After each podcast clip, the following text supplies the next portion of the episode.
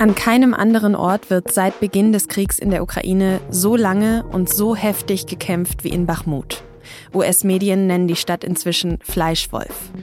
Warum Bachmut so wichtig für die Ukraine und für Russland geworden ist, das habe ich Sonja Zekri gefragt. Sie war vor einigen Wochen für die SZ vor Ort.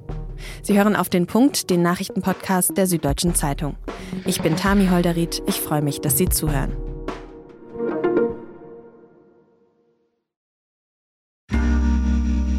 Werbung Hi, ich bin Patrick Bauer, Reporter beim Magazin der Süddeutschen Zeitung. Und gemeinsam mit meiner Kollegin Eva Hoffmann habe ich an einer unglaublichen Geschichte recherchiert.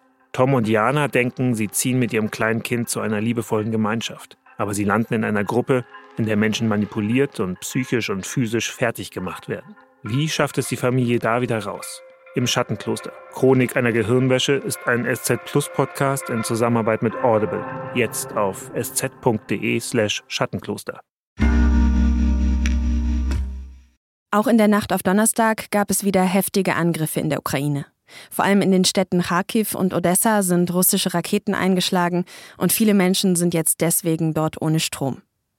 Gleichzeitig gehen die Kämpfe natürlich auch woanders an der Front weiter. Und dabei ist die Stadt Bachmut im Donbass zu einer Art Epizentrum im Krieg geworden. Seit neun Monaten wird hier besonders brutal gekämpft. Zehntausende Soldaten sind in Bachmut schon gestorben, auf beiden Seiten.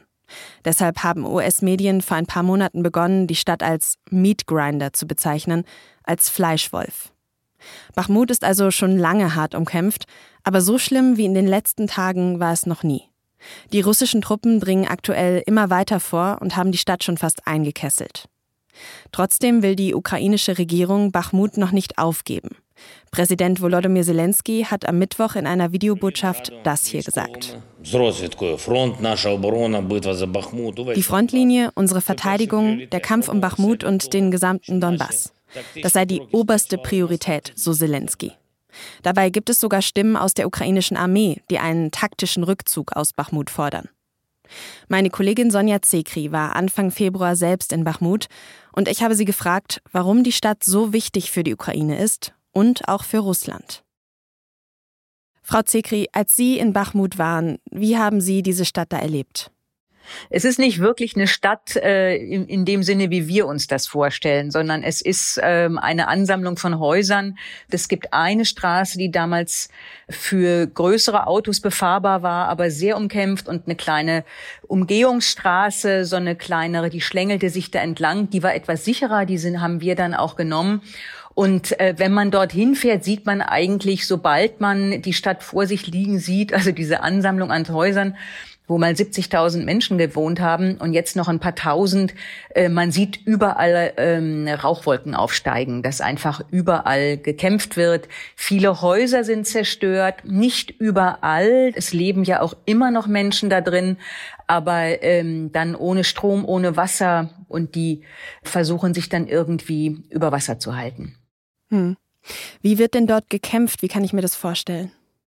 Wir haben mit ganz vielen Soldaten gesprochen, die äh, aus Bachmut kamen, nach Bachmut fuhren, die an der Post in einem Nachbarort zum Teil Pakete aufgegeben haben. Da waren dann die letzten Habseligkeiten drin von Kameraden, von Soldaten, die getötet worden sind, also Ukrainer. Und also alle haben eigentlich gesagt, mehr oder weniger, es ist äh, die Hölle. Einer gebrauchte den Ausdruck Kombinat auf Russisch, also eine Fleischfabrik. Es ist ein Häuserkampf, es ist zum Teil in Gräben, es wird Haus um Haus, Straße um Straße gekämpft und wirklich Mann gegen Mann. Hm. Jetzt haben Sie gerade schon gesagt, die Fleischfabrik Bachmut wird ja auch vor allem von US-Medien immer wieder Meat Grinder genannt, also Fleischwolf, weil dort eben so viele Soldatinnen und Soldaten sterben. Auf beiden Seiten oder wer hat hier mehr Verluste? Ja, die ukrainische Regierung in Kiew ist ja immer sehr dabei, äh, die Verlustzahlen der russischen Seite vorzustellen. Wie viele auf ukrainischer Seite sterben pro Tag, weiß man nicht genau. Dazu haben wir keine Zahlen. Aber das, was wir gehört haben von ukrainischen Soldaten, ist sehr, sehr hoch. Also wir haben einen äh, Zugführer gehabt, einen jungen Soldaten, 25, der uns gesagt hat, er ist mit 90 äh, Mann ist er losgezogen und nach wenigen Wochen waren, war die Hälfte noch da. Und das ist nicht das drastischste Beispiel. Also andere haben gesagt, wenn man, wenn man alleine an der Tankstelle wenige Kilometer vor Bachmut tankt, dann stehen da die Autos, also ganz normale Autos auch, wo die Soldaten dann die Verwundeten und die Toten rausbringen. Und wenn man das alleine mal zusammenzählt, ähm, das sind schon unglaubliche Zahlen. Und trotzdem will die ukrainische Führung Bachmut aber unbedingt weiterhalten, obwohl auch viele Beobachtende ja sagen, gerade die vielen Verluste, die vielen Opfer, die verschossene Munition, die Waffen, das ist Bachmut gerade eigentlich nicht mehr wert für die Ukraine. Warum will die Führung denn trotzdem daran festhalten? Ja, Präsident Zelensky, von dem das ja wohl vor allem ausgeht, sieht Bachmut ähm, einerseits als Symbol, wir halten durch, ähm, wir weichen nicht zurück. Und zum anderen hat er in seiner gestrigen Videoansprache, aber eben auch davor gesagt, wenn wir Bachmut aufgeben, dann werden, wird sozusagen der Rest des Donbass, äh, also der Region, die Russland äh, zu Russland erklärt hat, zu russischem Territorium, ähm, wird überrollt. Und die Befürchtung ist eben, dass man dann äh, der russischen Armee oder den äh, Wagner-Söldnern nichts mehr entgegensetzen kann und dass dann die russische Seite Geländegewinne gemacht äh, macht, äh, die man ihnen am Ende nicht mehr abnehmen kann. Also wir haben von vielen Soldaten gehört, die gesagt haben, so viele sterben von uns und wofür eigentlich? Für ein Symbol. Also das ist in ukrainischen militärischen Kreisen nicht unumstritten. Es hat letztens Berichte gegeben über einen Streit oder zumindest eine Unstimmigkeit zwischen der militärischen Führung, Oberbefehlshaber Valery Saluzhny und Zelensky, Zelensky hat das dann ausgeräumt und gesagt, nein, wir sind uns alle einig, wir halten Bachmut. Aber es wird dann sehr oft gesagt, ja, wir müssen die Russen hinhalten, wir binden Kräfte, die verschleißen sich da. Die Frage ist, ob das eben immer noch so aufgeht. Also ob mhm. wirklich ähm, die Ukraine nicht inzwischen in einer Situation ist, dass wirklich erfahrene Kräfte dort ähm, eingesetzt werden und sterben oder verwundet werden, die man möglicherweise später für eine Offensive braucht. Wie schätzen Sie das denn ein? Geht es da mehr um ein Symbol oder gibt es noch eine Aussicht auf tatsächlich ukrainischen Erfolg in Bachmut? Ich kann das tatsächlich nicht hundertprozentig einschätzen. Ich glaube, das kann auch keiner, weil wir natürlich nicht alle Informationen haben. Ich könnte mir auch vorstellen, dass es von Kiewer Seite ähm, so eine Art äh, Überlegung ist, dass man sagt, wir halten Bachmut, wir frieren das da ein, auch wenn der Preis unglaublich hoch ist weil wir darauf warten, dass endlich die Waffen geliefert werden oder dass die Waffen geliefert werden, die uns zugesagt worden sind. Und erst dann haben wir eine Chance. Also für jeden Militärstrategen, der Ihnen sagt, es ist aussichtslos, finden Sie auch jemanden, der Ihnen sagt, nein, das hat schon Sinn. Ich habe diese Information nicht und ich glaube, die allerwenigsten haben die. Okay, dann haben wir jetzt über die Ukraine gesprochen, aber worum geht's denn Russland in Bachmut? Der Kreml, also äh, Wladimir Putin, ist ja in der etwas unangenehmen Situation, dass er äh, vier Gebiete der Ukraine zu russischem Territorium erklärt hat, die er überhaupt nicht vollständig kontrolliert. Es gibt Landkarten und Schulbücher, die gedruckt werden und in denen ist eben der Donbass, also die, die Bezirke Luhansk und Donetsk, Bachmut liegt im Bezirk Donetsk, sind Russland. Und Russland ist natürlich sehr unter Druck, da irgendetwas vorzuweisen. Putin hat dieses Bachmut unglaublich aufgeladen. Also die russische Seite hat als erstes Bachmut mit dieser symbolischen Bedeutung aufgeladen, von der viele eben sagen, strategisch. Das haben wir auch oft gehört, könnte man die Frontlinie auch einfach ein paar Kilometer zurückziehen. Da werden ja jetzt schon Schützengräben ausgebaut. Da ist ja schon Militärtechnik. Jetzt haben Sie gerade auch vorher schon die Gruppe Wagner erwähnt. Welche Rolle spielt die denn in Bachmut? Ja, wenn man, wenn man es sehr zugespitzt ausdrücken würde, dann ähm, müsste man sagen, die Aufgabe der Gruppe Wagner besteht eigentlich vor allem darin, also der Männer, das sind ja zu sehr, sehr großen Teil ehemalige äh, Gefangene und deren Aufgabe ist es eigentlich dort zu sterben.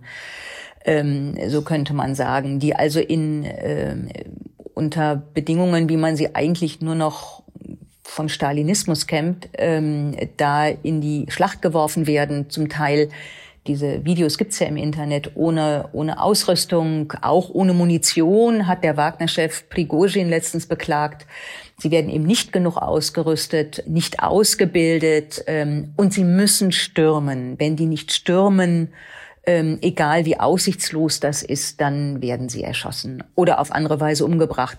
Ein Militärgeheimdienstmitarbeiter auf ukrainischer Seite hat uns gesagt, es sind Schützengräben voller Leichen und sie stürmen über die Leichen ihrer Kameraden hinweg.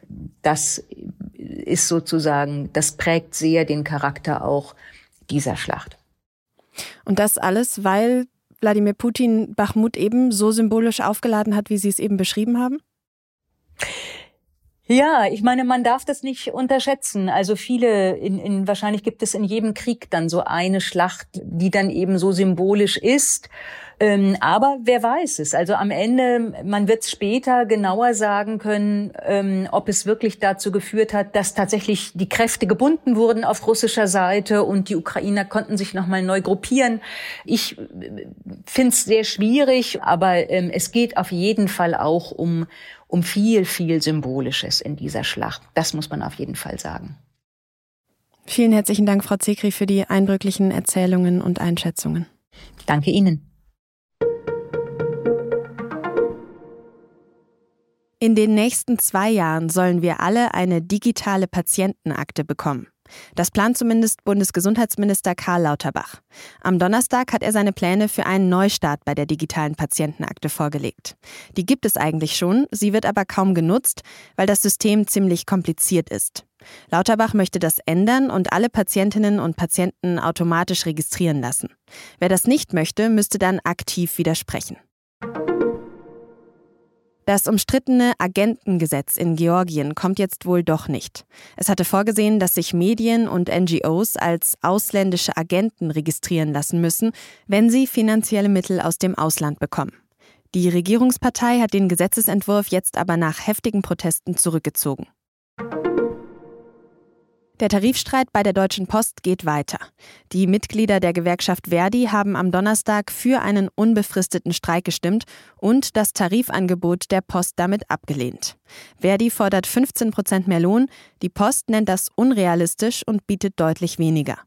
Verdi will jetzt am Freitag noch einmal die Verhandlungen aufnehmen. Einigt man sich dabei nicht, soll dann unbefristet gestreikt werden. Wir verbrauchen zu viel Holz. Aktuell liegt der weltweite Holzverbrauch etwa 50 Prozent über dem, was wir nachhaltig wieder aufforsten könnten, Tendenz steigend. Und weil Holz so wertvoll ist, gibt es mittlerweile auch viele Menschen, die damit illegal Geld verdienen wollen. Es geht um ein Millionengeschäft. Wie das System funktioniert und wie es Wälder auf der ganzen Welt gefährdet, darum geht es in der neuen Folge von Das Thema. Sie finden die Folge unter sz.de slash das Thema. Redaktionsschluss für Auf den Punkt war 16 Uhr. Produziert hat diese Sendung Benjamin Markthaler. Ich sage vielen Dank fürs Zuhören und bis morgen.